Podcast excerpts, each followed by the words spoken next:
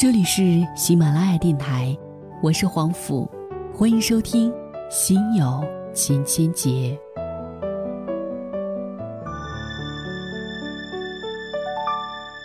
本节目由喜马拉雅独家播出。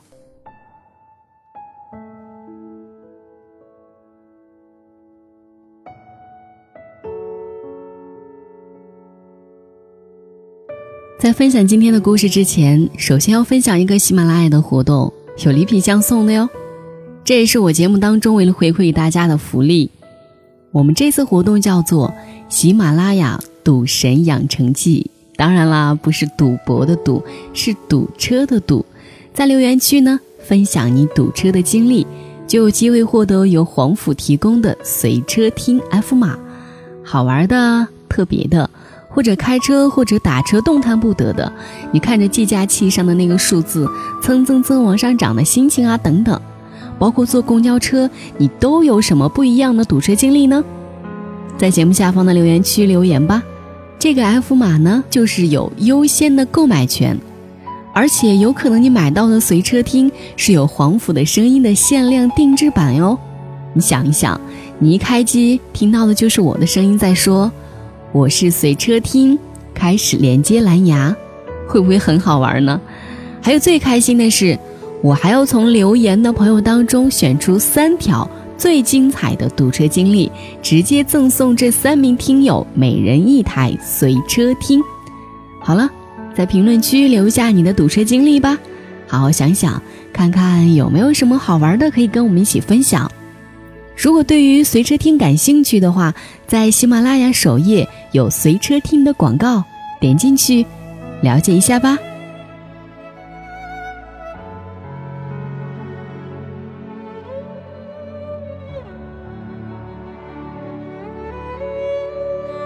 今天为您带来的文章原标题叫做《不和穷人谈恋爱》，作者休闲路。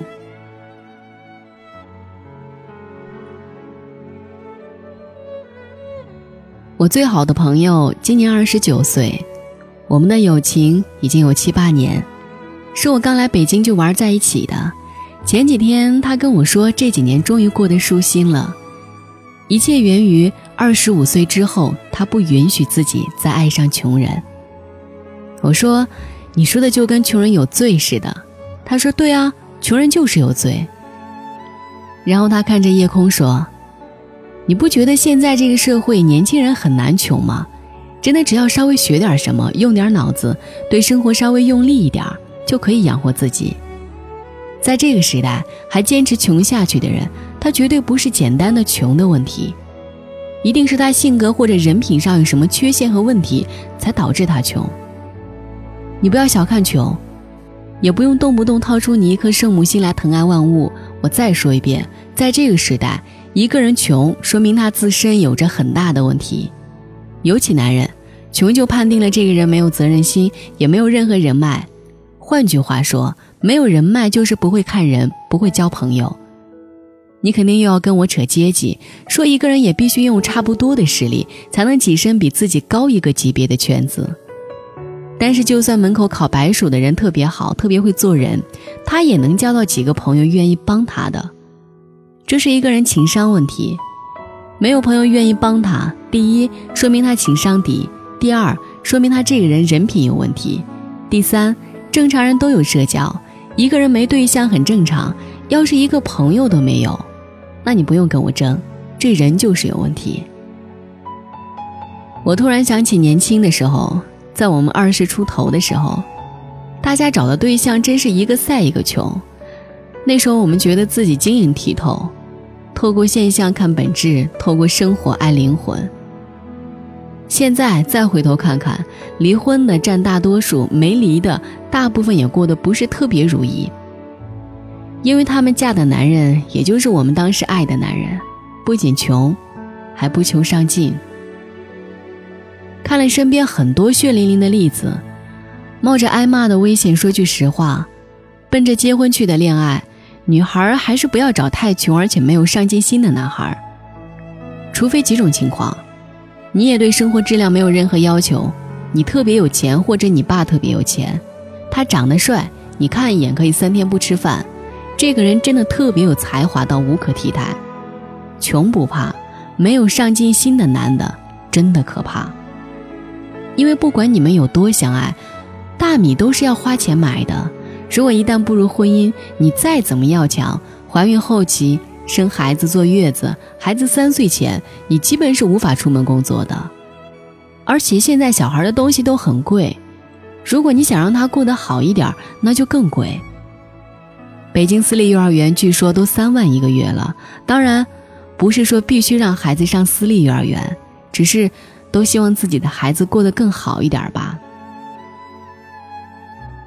我至今都不敢去走进婚姻，更不敢去要一个孩子，因为觉得还不能对一个小生命去负责，也不确定自己到那个时候会不会是一个好妈妈。而且我很自私。我还不想放弃自己享受的时间来照顾孩子。我认识的大部分穷困的男人都很懒，非常懒。这种懒惰不仅体现在赚钱上，他们在家里也是一样懒。所以，如果你选择了一个穷人，那么恭喜你，你得到了一个完全不干家务活的老公，概率比别人大了很多。而且他们又非常敏感。